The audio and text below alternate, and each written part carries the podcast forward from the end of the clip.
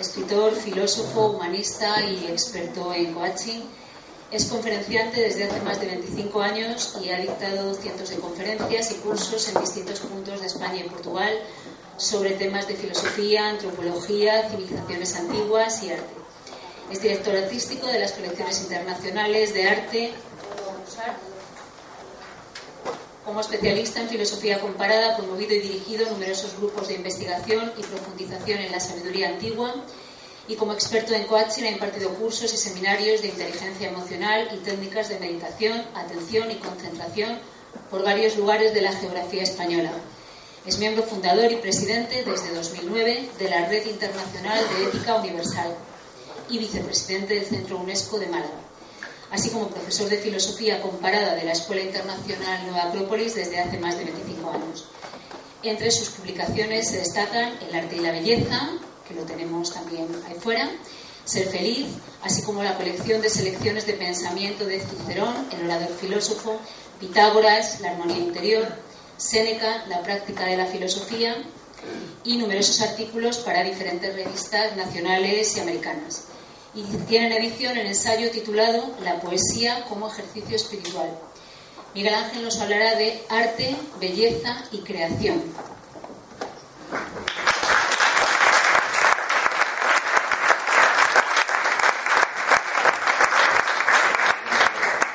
Sí. Buenas tardes. Bueno, es un compromiso cerrar la tarde, más o menos después de haber podido asistir a un un momento, a, unas ponencias tan enriquecedoras.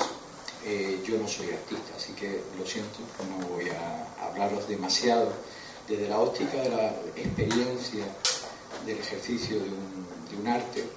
Voy a hablar desde la óptica de la, filosofía que tiene muchísimo que ver, como bien había estado reflejando, con, con el arte.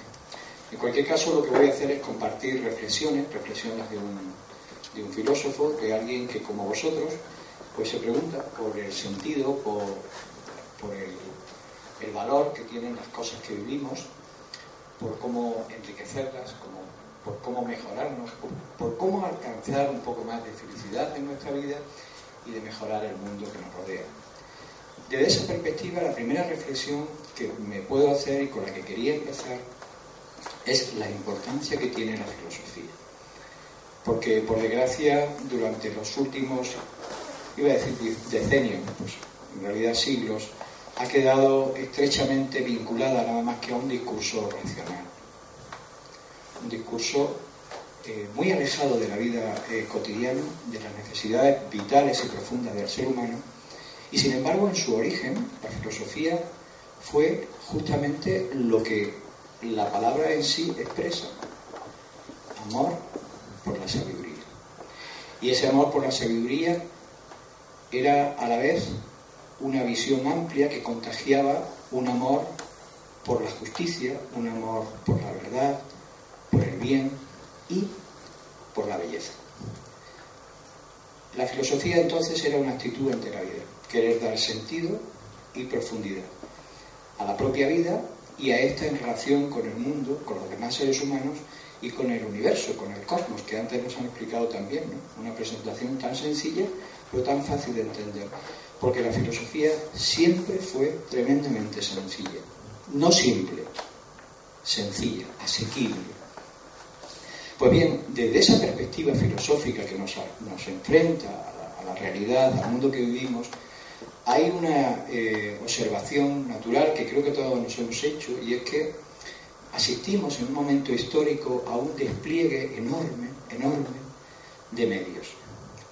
Hemos desarrollado medios, medios guion sistemas de comunicación, medios tecnológicos que nos sirven para poder profundizar en la materia y conocer sus secretos, eh, medios económicos, sistemas políticos. Tenemos infinidad de medios. Pero en esa fascinación por los medios que nos rodean y por pensar que los medios nos iban a resolver pues todos los problemas, hemos ido olvidando los fines. ¿Para qué nos servían esos medios? ¿Para qué sirve la comunicación? Es decir, qué comunicamos a través de esos medios de comunicación, para qué nos sirve la educación, los sistemas educativos, para qué nos sirve o debería de servirnos los sistemas económicos, los sistemas políticos, etcétera, etcétera, etcétera. Y en este desconcierto de medios y fines, pues no podía quedar excluido el tema de hoy, el arte. Porque si algo realmente se ha quedado en esa neblina de la confusión ambigua donde todo puede ser esto o lo contrario, es el arte.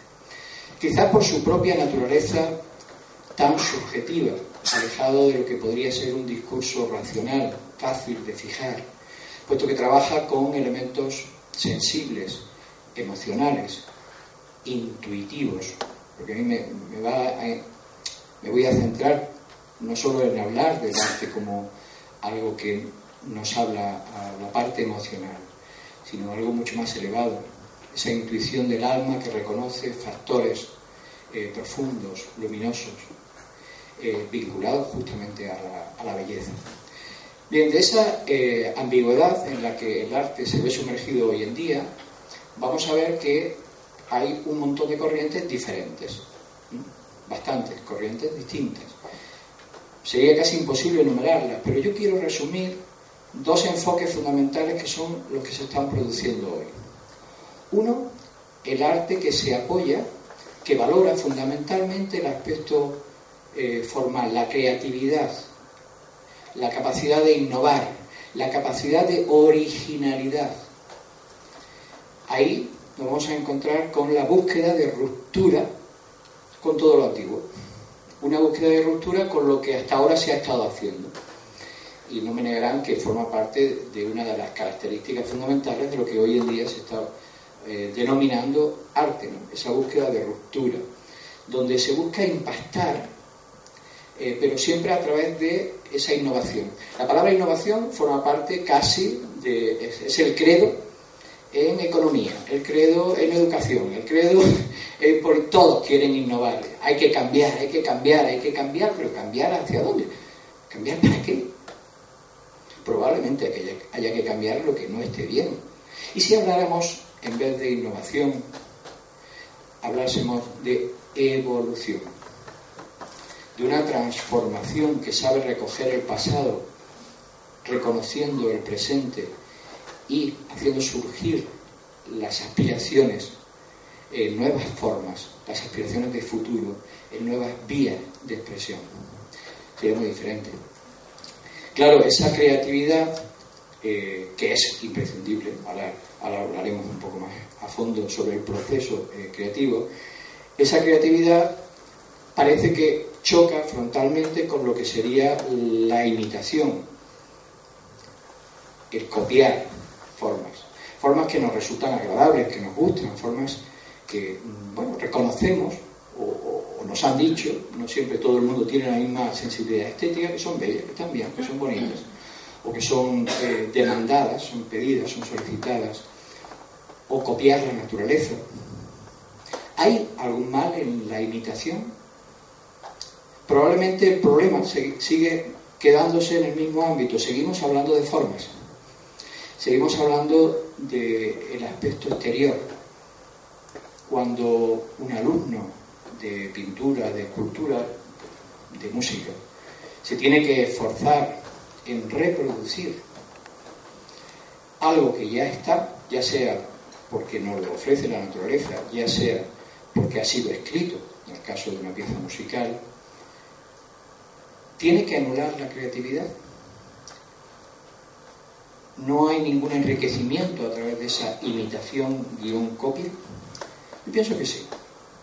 Pienso que, desde luego, el acto creativo no se podría quedar únicamente en, reproducir formas, pero sí que la copia, como proceso, no como fin, sino como proceso pedagógico, ayuda al, individuo a establecer contacto con sus propias limitaciones, con su propia capacidad. Y empieza a introducir, a través de esa disciplina, de esa constancia, de esos valores que habéis, que habéis mencionado, empieza a introducir un valor que es esencial, que es el dominio de las formas. veremos que eh, para la creatividad y, para el arte en su conjunto, el aspecto final, que es lo que uno va a lograr presentar de forma sensible a los demás, ya sea porque se ve o ya sea porque se escucha, tiene que tener unas formas. Pero esas formas nacen de haber introducido nuestra voluntad en la materia, la materia sensible, en las estructuras, que nos obedezcan y que no nos limiten. Mientras que cuando hacemos primar, y sobre todo en el proceso de educación, hacemos primar eh, la supuesta espontaneidad o creatividad o originalidad, dejar salir, ¿qué va a suceder? Que va a estar limitada porque no ha habido un proceso que nos autodiscipline en base a imitar, imitar cosas buenas, imitar cosas bien hechas, difíciles. Por eso digo que la imitación en sí no es eh, negativa, siempre que no se considere como un fin. Pero luego hay otro, otro elemento. La imitación de la naturaleza también nos aporta el descubrimiento, si se hace esa imitación como una contemplación consciente, el descubrimiento de sus leyes, de cuáles son las formas que entran a formar parte de ese poder que tiene de suscitar emociones, de suscitar estados de conciencia. En la música lo vemos muy claro, las formas musicales, las notas, que en realidad estamos hablando de frecuencias, eh, la relación entre las notas suscita con mucha facilidad, lo vemos muy fácil porque es un conductor de la conciencia. Pues exactamente igual, quizás no con la misma eh, rapidez, eh, visualización, inmediatez, va a suceder con el resto de formas, las formas arquitectónicas, las formas de hablar, porque no solo hay formas en el, o arte en el ámbito que podemos entender como plástico, nosotros somos la primera materia a modelar. Antes empecé eh, hablando de la filosofía con una visión amplia y profunda, una visión eh, completa, que en el mundo clásico relacionaba todos los aspectos de la vida. Pero la mayor relación que tiene con el arte es que el objeto o la finalidad de la filosofía es justamente dar nacimiento a la obra de arte más eh, completa, profunda, que puede existir, que somos nosotros mismos. Es decir, hacer de la vida una obra de arte.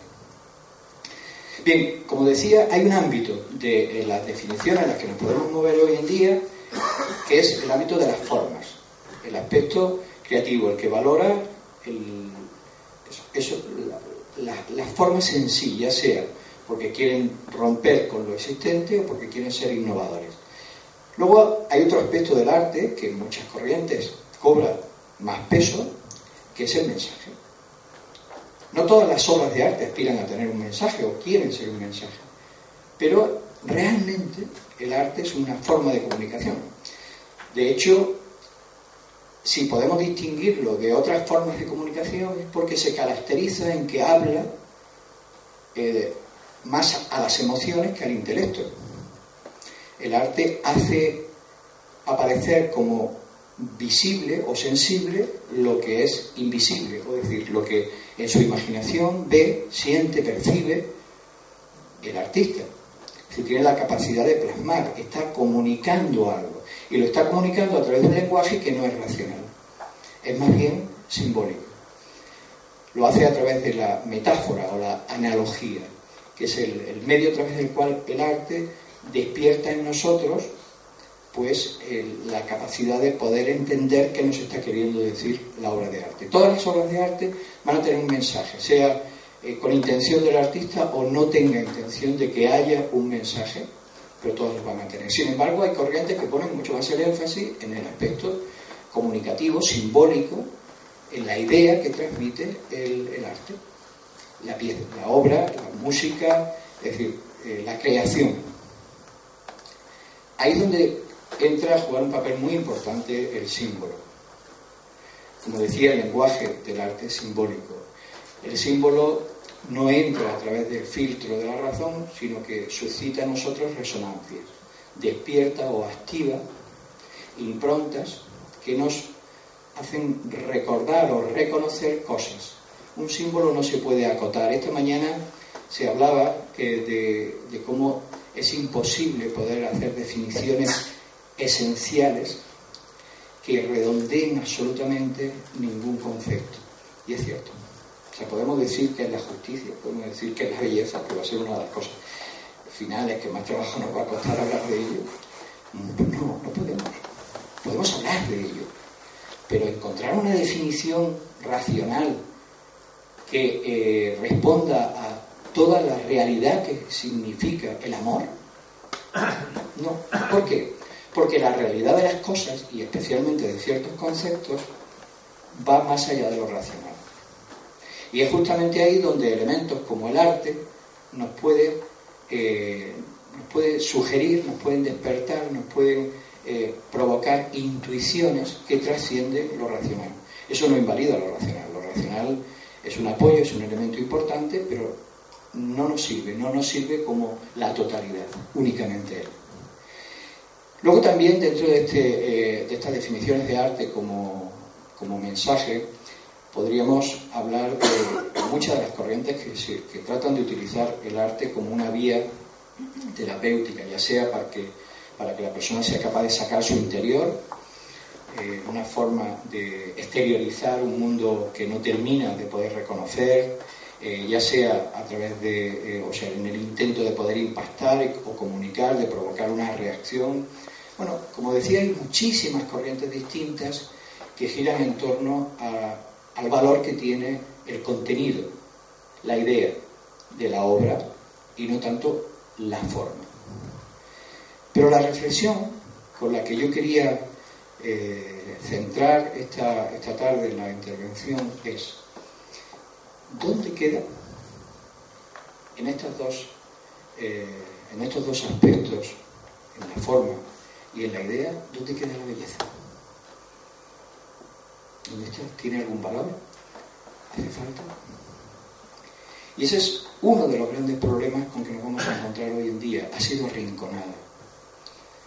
Ha sido arrinconada hasta el punto de que no nos damos cuenta de que cuando cualquier expresión artística carece, ya sea en la forma o en la idea, en el contenido, carece de belleza, nace muerta, nace sin vida, porque no está dotada de ese elemento que es la, armonía, que es la unidad, que permite que en lugar de haber reunido un montón de trozos que tratamos de que expresen y que signifiquen algo, lo único que hemos hecho ha sido reunir trozos muertos. Falta el elemento que le da la vida. Esa belleza de la que tan difícil es hablar y de la que trataremos al final pues de, comprender, de, captar algo. ¿Tiene solución? Bueno, tiene solución a medias, pero es, eh, es esencial. Es algo que no podemos rechazar aunque tengamos mucha dificultad. Cuando hablamos del arte y nos vamos a su significado etimológico, el arte nos recuerda que simplemente eh, en su origen nos hablaba de saber hacer. Ars, el ars latino, romano, la techné griego, vienen justamente a recordarnos la habilidad para hacer algo. De hecho, no se dan cuenta que la palabra arte se usa para muchas cosas. Eh, el que sabe eh, hacer, pues, no sé, un, tiene un oficio, aunque sea un oficio técnico, pues tiene el arte de hacerlo, sabe, sabe hacerlo. El que construye algo, el que plasma algo, realmente está haciendo, está construyendo, está plasmando, está haciendo, está ejecutando un arte. Pero lo que construye, lo que ejecuta, si carece de ese elemento luminoso que le va a dar la vida, que le va a dar la coherencia mm, para que eso esté vivo, si no hay belleza, realmente eso no, no nos sirve, no nos toca, no nos llega. Es simplemente algo con lo que por lo general tropezamos. Y es curioso porque lo que no transmite vida, por lo general, no nos hace indiferente, transmite enfermedad. Cuando algo realmente eh, está, no está dotado de las leyes de armonía de la naturaleza, provoca en nosotros una reacción justamente de desorden, de descomposición. Es como si hubiese dos grandes fuerzas en la naturaleza. Una que busca la unidad y que está relacionada con la armonía, con la capacidad de vincular elementos eh, como un conjunto, como una unidad. Y otra es lo que rompe la unidad, lo que la destruye, lo que la fragmenta. Uno es lo que provoca la vida y lo otro es lo que provoca la muerte. Necesarios ambos dos en el proceso de, la vida en su conjunto, en el universo, sí, pero necesario también es reconocer a dónde nos conducen. Por lo tanto, la belleza es importante porque forma parte de lo que nos recompone, de lo que nos eh, ordena por dentro. No solo a nivel psicológico, sino a nivel biológico. Hay experimentos que se han eh, hecho en hospitales para ver qué efecto puede tener la decoración en la sensibilidad frente al dolor. Eh, se medían en función de la, cantidad de energésicos dentro de la dolencia de cada uno, qué cantidad de energésicos se estaba tomando para paliar eh, su, sufrimiento. Pues bien, se introduce eh, todo esto pues, con un control, pues, también con una prueba de testigo para ver testigo neutro, donde no se está haciendo nada, ver qué efectos puede producir. Se introducen decoraciones que representan aspectos de la naturaleza, bellos, estéticos, armónicos, ordenados, en, unos ambientes. En otros se introducen eh, lo que podría, iba a decir arte contemporáneo, realmente contemporáneo, actualmente hay de todo, cosas muy buenas y cosas muy malas.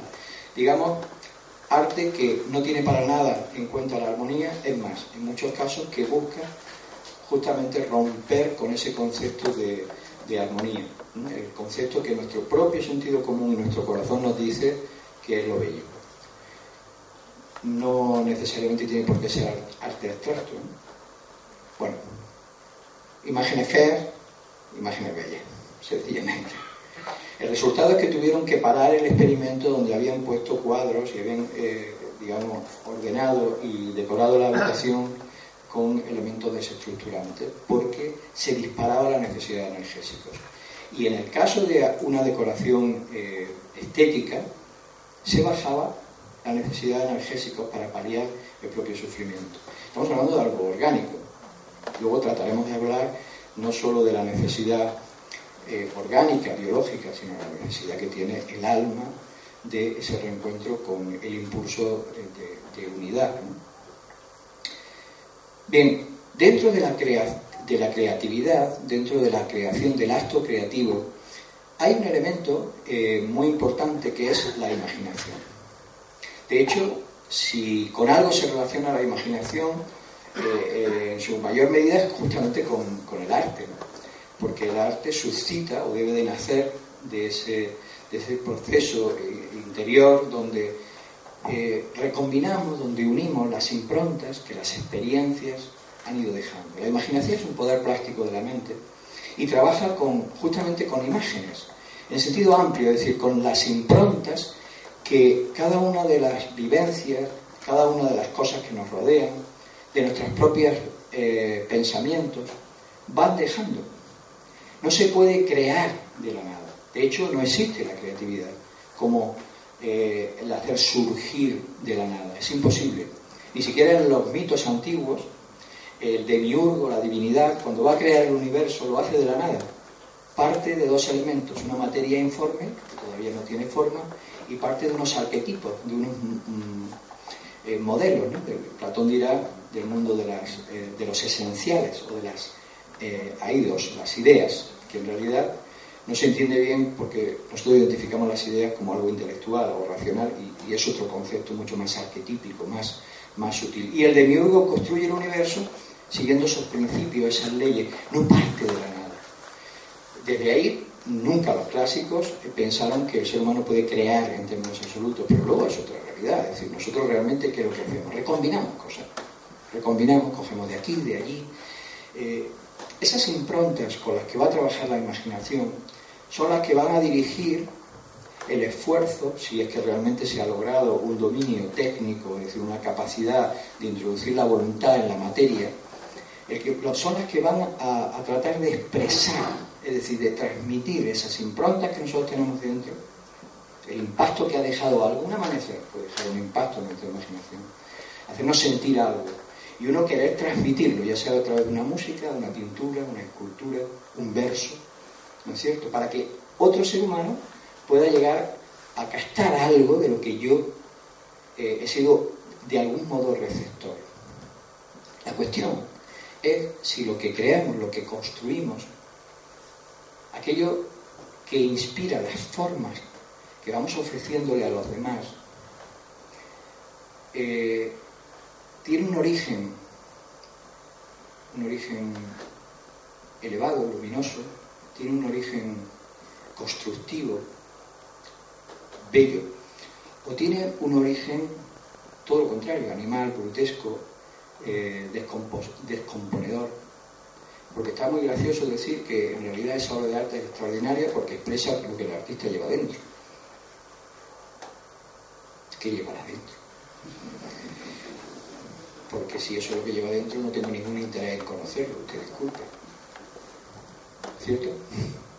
No es lo mismo sacar de adentro eh, odio, sacar de adentro la agresividad que pasa por encima de la sensibilidad de quien me rodea, que sacar eh, pues amabilidad, que sacar algo que pueda despertar en alguien un bello sentimiento, que sacar amor. Coincidirán conmigo que es así. ¿Cuál es el problema entonces muchas veces del arte? El problema del arte es que trabaja con materiales eh, innobles, trabaja con improntas que han nacido de la frustración del artista. Porque el artista, en lugar de abrir un canal a la inspiración donde sea capaz de captar cosas elevadas, lo único que está reproduciendo son sus propios traumas. Que tal vez sea muy útil como proceso terapéutico para que se libere, pero desde luego no tiene ninguna gracia que nuestras secreciones, eh, que pueden ser útiles para un médico y que analice qué nos pasa, las convirtamos en una obra de arte donde restreguemos a los demás para que encima nos consideren como importante, y más si la compran. Esto está pasando. Lo estoy diciendo, estoy hablando con cierta suavidad, porque es más grave todavía. es, es terrible cómo hemos llegado a convertir cualquier cosa, a justificar cualquier cosa como arte. Luego entonces, en el proceso de creación, todavía estamos hablando del proceso de creación, en ese proceso de creación será muy importante cuáles son las improntas que tenemos dentro, con las que vamos a trabajar en nuestra imaginación. Y si el artista no se cultiva de manera que pueda enriquecerse, va a utilizar unos materiales muy pobres. Esos materiales de la imaginación, no estamos hablando todavía de cómo le va a dar expresión, si es un poema, es una música, da igual pero va a utilizar materiales muy pobres. Y en la obra de arte que mencionaba antes, que es nuestra propia vida, sucede igual.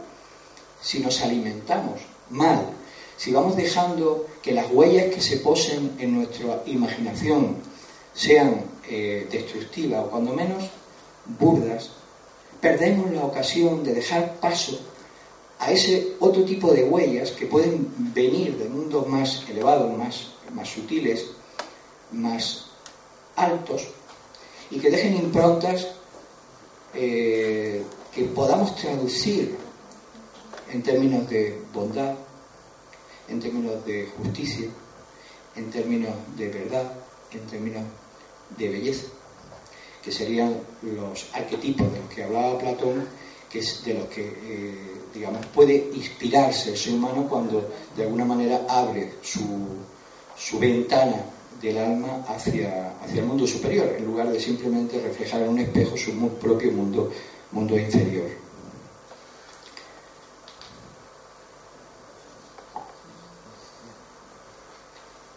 Hay eh, un pequeño verso que para, para, entender este proceso de la creación como una vía a través de la cual podemos hacer visible lo invisible pero donde tenemos la responsabilidad de que ese mundo invisible sea un mundo poblado de luz y de belleza. Y si no es mejor, mejor no transmitirlo, o irnos al médico o al baño a sacar nuestras secreciones pero no, no compartirlas con la gente, por lo menos con la gente que queremos.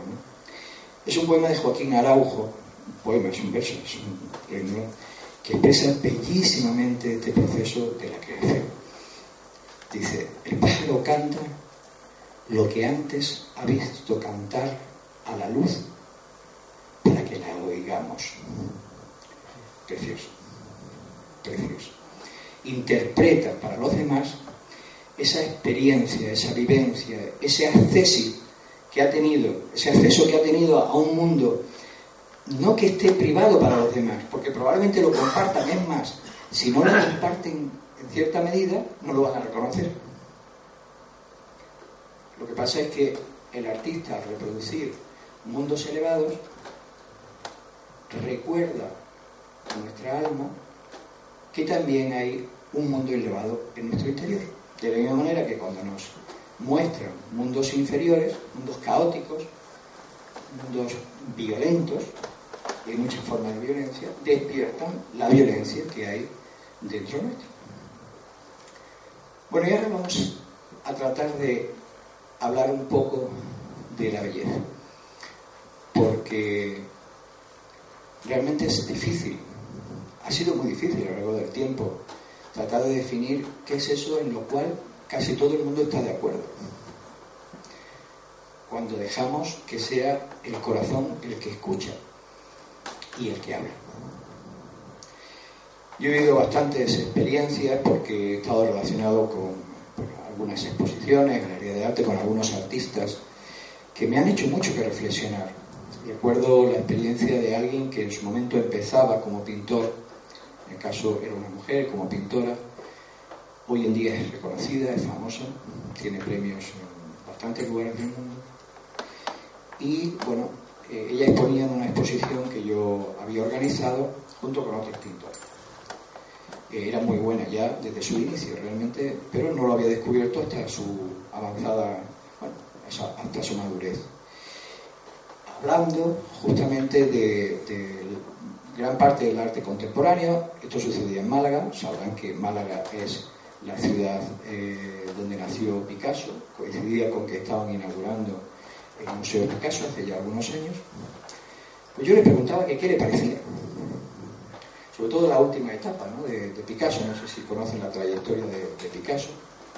Se pueden imaginar que hablar en Málaga mal de Picasso, en fin, eh, pues la gente no se atreve. Y él me decía, no me respondía, no, no, se atrevía, pero no porque no me conociera, porque tenía la confianza total para decirme lo que pensaba, ¿eh? no, no se atrevía a reconocer lo que pensaba. Me decía, no, claro, yo es que no entiendo. Realmente es que yo, una mujer que no había tenido una cultura extensa, yo es que tampoco yo tengo mucha cultura para saber apreciar esto. Pero una mujer, ¿qué te parece? No te estoy pidiendo que me digas tu currículum, ni tampoco el de Picasso. ¿Qué te parece? No se atrevía a decir que no le gustaba. Oye, sí pero se atreve porque ha visto que hay mucha gente que lo hace. Esto es un absurdo, es una, barbaridad. Es en el fondo, si dejamos escuchar y hablar al corazón, sabemos reconocer, al menos en, los niveles donde es muy patente, muy patente la belleza, sabemos reconocer que hay belleza. En cualquier caso, para hablar de, ella, de esa eh, unidad primordial de la que nos hablan los mitos, cuando surge el universo, y la divinidad justamente se expresa a través de, varios atributos, esos atributos de esa divinidad, de ese impulso que había dado nacimiento al gran concierto del universo, pues habían sido justamente lo bello, lo justo, lo bueno, lo verdadero. Y este, este mito nos lo, narra eh, Platón, porque no hay otra forma de poder hablar de estas cosas que realmente solo pueden ser reconocidas por el corazón. Y cuando digo el corazón no me refiero solo a los sentimientos, me refiero a la sede del alma, donde también hay una parte de la inteligencia como discernimiento, como esa capacidad de captar ideas, ideas elevadas. Pero aún así, bueno, ¿qué es la belleza? Vamos a ver si alguien nos puede decir algo. Y ahí quizás el mundo occidental ha girado en torno a un planteamiento, que es el planteamiento platónico, que es, creo, el que mejor nos puede acercar a comprender.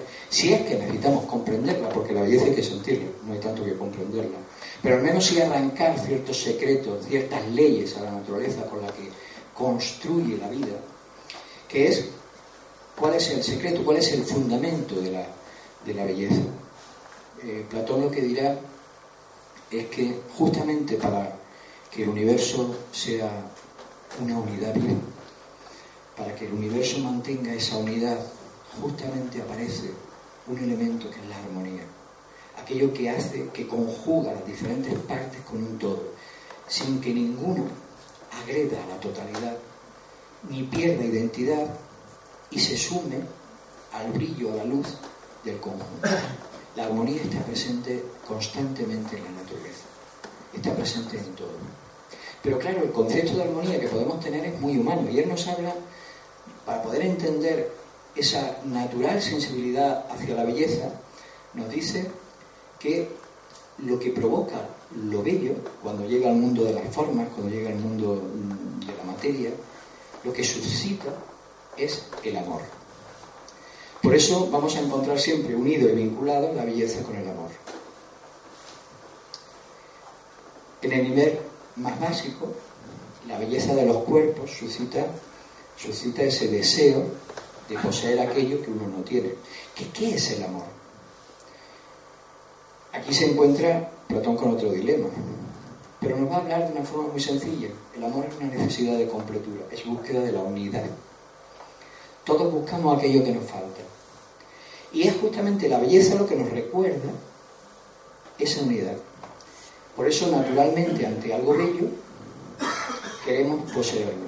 Lo que pasa es que cuando cogemos algo bello y lo aplastamos, lo atrapamos, lo que creemos poseer, resulta que se fuma. Porque no era el objeto. Porque la belleza no se puede poseer.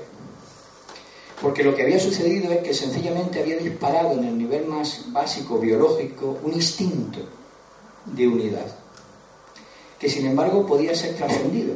Y cuando uno lograba, mm, digamos, eh, desvincularse del apego a la materia, empezaba a ver que la belleza también se expresaba o que se expresaba con más eh, nitidez y profundidad en aquello que no era corpóreo. Y aparecía el amor, por ejemplo, a la música. El amor a la música, el reconocimiento de la belleza en la música, ya no podemos decir que esté sujeta a las formas materiales, ya no es la flor la que es bella, la escultura la que es bella, el árbol el que es bello, sino que algo se expresa en el árbol, en la flor o en esta escultura que le hace ser bello. Y así poco a poco, en una escala del amor, pasamos del amor por los cuerpos al amor por la música, al amor por los bellos sentimientos, al amor por las bellas ideas, por los bellos comportamientos, al amor por la verdad. Es decir, que el amor en realidad es la necesidad natural que el ser humano tiene de belleza, que no es sino en el fondo búsqueda de unidad, búsqueda de eternidad. Por eso la diosa del amor y la belleza es la misma, es Afrodita, que a su vez es la diosa de la juventud, de la conciencia joven perpetua, de la inmortalidad. Porque cuando, cuando estamos contemplando una, una, cosa que realmente nos impacta, una bella obra de arte, o estamos escuchando eh, alguna música que nos toca el alma, ¿qué pasa con el tiempo? ¿A qué se para el tiempo? El tiempo se para. Y estamos acostumbrados a pensar que la eternidad es la suma de mucho tiempo. ¿no? El tiempo no se acaba, sumamos mucho tiempo, pues ya tenemos una eternidad. ¿Y si la eternidad fuera el no tiempo? ¿Y si la eternidad fuese estar fuera del tiempo? Bueno, a lo mejor ese impacto que produce la belleza en nosotros eh, se parece a, la eternidad, sea un ensayo de eternidad para, para el ser humano. Y otra relación que hacían también los clásicos con la belleza es la relación con lo bueno, que esta mañana salía, ¿no? hablando de Martin. Cuando además le preguntaban eh, si podía haber eh, filosofías antiestéticas y por eso eran destructivas. puesto que defendió justamente lo que estamos diciendo ahora, que la filosofía estética, o el amor a la belleza, que la belleza en sí, que el arte, que realmente expresa, bebe de las fuentes de la belleza, de las fuentes de la armonía, es constructivo. Y que lo contrario, lo antiestético, es destructivo. Y esa es la idea que se defendía en, la Grecia clásica, que llevaba a no poder separar lo bueno y lo bello. Hay dos eh, conceptos, kalos, que es eh, lo bello, y ágatos, que es el bien, que se llegaron a unir en una sola palabra. Kalos kaiagatos. No, no lo había pronunciado bien, por lo tanto, si alguien eh, se conoce y es experto en lenguas clásicas, pues luego que me corrija. Pero bueno, había un término que venía a decir bello bueno. Pero eso lo hemos incorporado casi en nuestra vida, porque cuando vemos un acto de bondad, decimos qué bonito. La bondad naturalmente despierta el sentimiento, el mismo sentimiento que despierta la belleza. Pero hemos llegado a descubrir algo también muy interesante, y es que en el cerebro, la región que se activa cuando eh, estamos eh, conmovidos por la, por la contemplación de cosas bellas, es la misma que se activa cuando estamos actuando y concienciando aspectos éticos. Es decir, utilizan o se comparte la misma parte del cerebro para procesar tanto el bien como la belleza. Curioso. Porque la siguiente pregunta sería, ¿y qué es el bien? ¿Qué es lo que nos hace buenos? Fijaros qué recorrido estamos haciendo por querer hablar de la belleza, no hemos complicado la vida. No hemos complicado la vida un montón, porque estamos hablando de eh, lo bello, estamos hablando del amor, estamos hablando del bien. Nos falta ya poco de lo que hablar, eh, porque realmente está todo relacionado. No hay una separación. ¿Y, qué tienen en común lo bello, el bien? ¿Qué tienen en común el amor? Son cualidades que nacen, son reconocidas y se ejecutan desde el corazón. Cuando digo el corazón, me refiero a la sede del alma, el corazón en su concepción egipcia, no es solo los sentimientos la construcción perfecta, la creación perfecta desde el punto de vista del mundo clásico, incluida la construcción de uno mismo, sería aquella que pudiera unir en una cruz generatriz cuatro aspectos. Imaginen la inteligencia como discernimiento que permite reconocer las esencias de, los, de sus proyecciones superficiales, y la inteligencia como discernimiento en un extremo de la cruz y en el otro uno de sus efectos que es el orden. La inteligencia permite ordenar, nos permite ordenarnos a nosotros mismos, comprenderlo y ubicar las realidades. Y en el otro brazo, imaginen el amor, es decir, la búsqueda del bien, de lo que nos hace bien, de lo que hace bien a quien amas, aquel a quien quieres que de alguna manera forme parte de ti o tú formas parte de él, el amor y la belleza.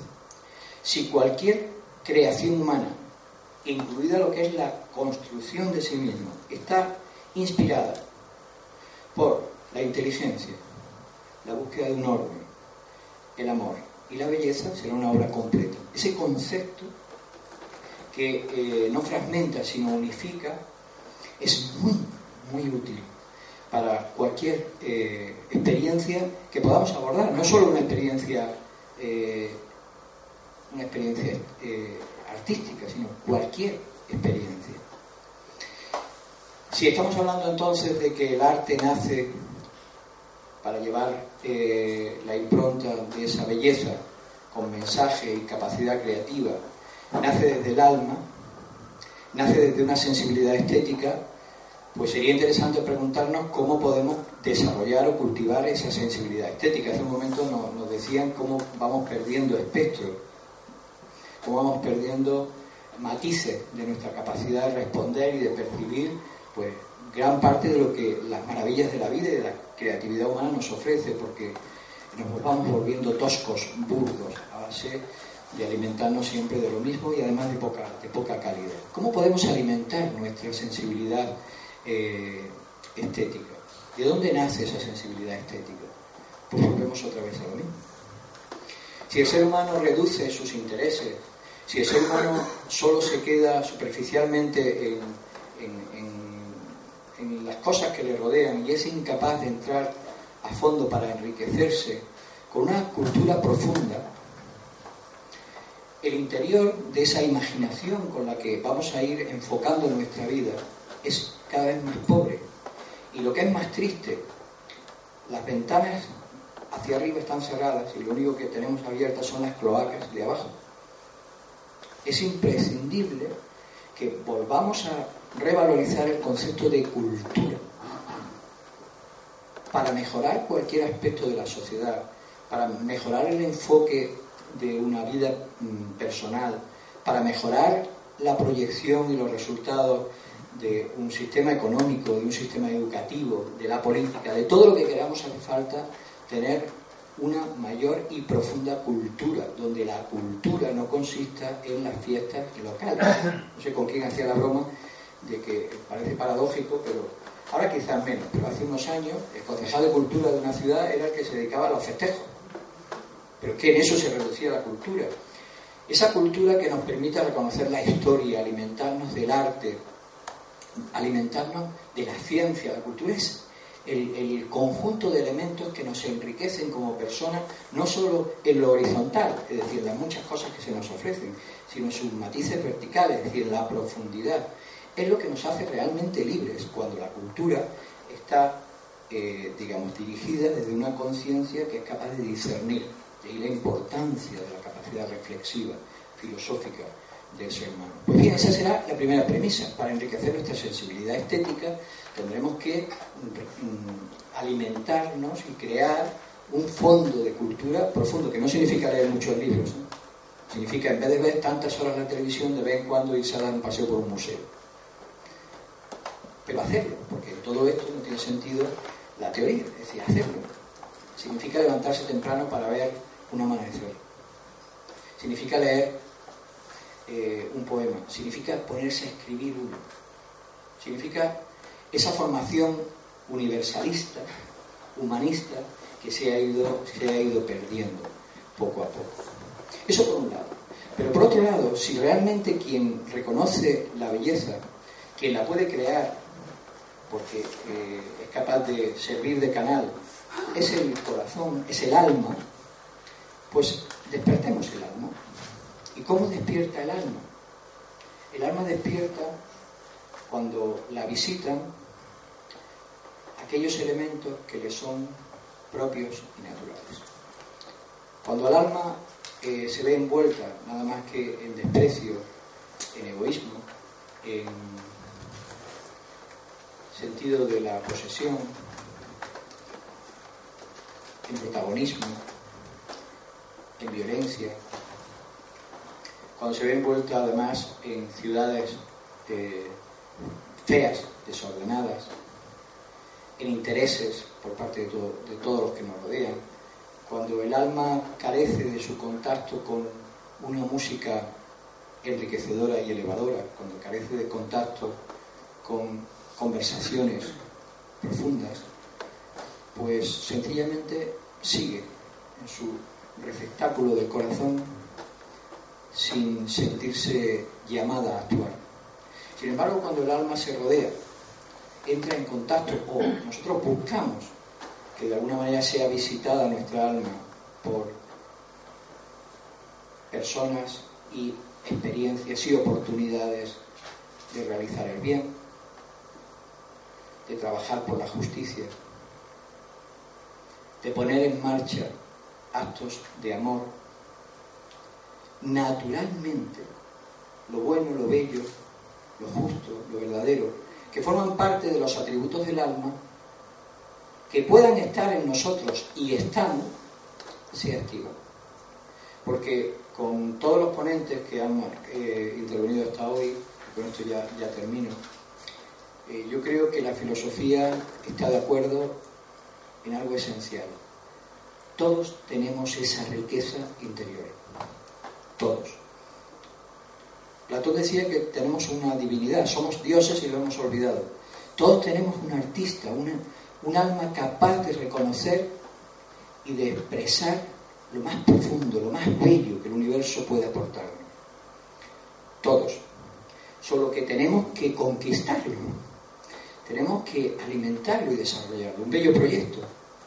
Pero el saber que forma parte de nuestra eh, propia realidad eh, ya nos garantiza el que de lo único que podemos estar seguros es de que si algo tenemos que rechazar es lo que nos hace daño. Ser firmes en eso y que la mejor posesión por la que podemos luchar en la vida es justamente aquella que despierte el alma y la belleza, tan ausente, por desgracia, hoy en día en nuestras vidas, es una de las posesiones más maravillosas del alma. Y muchas gracias.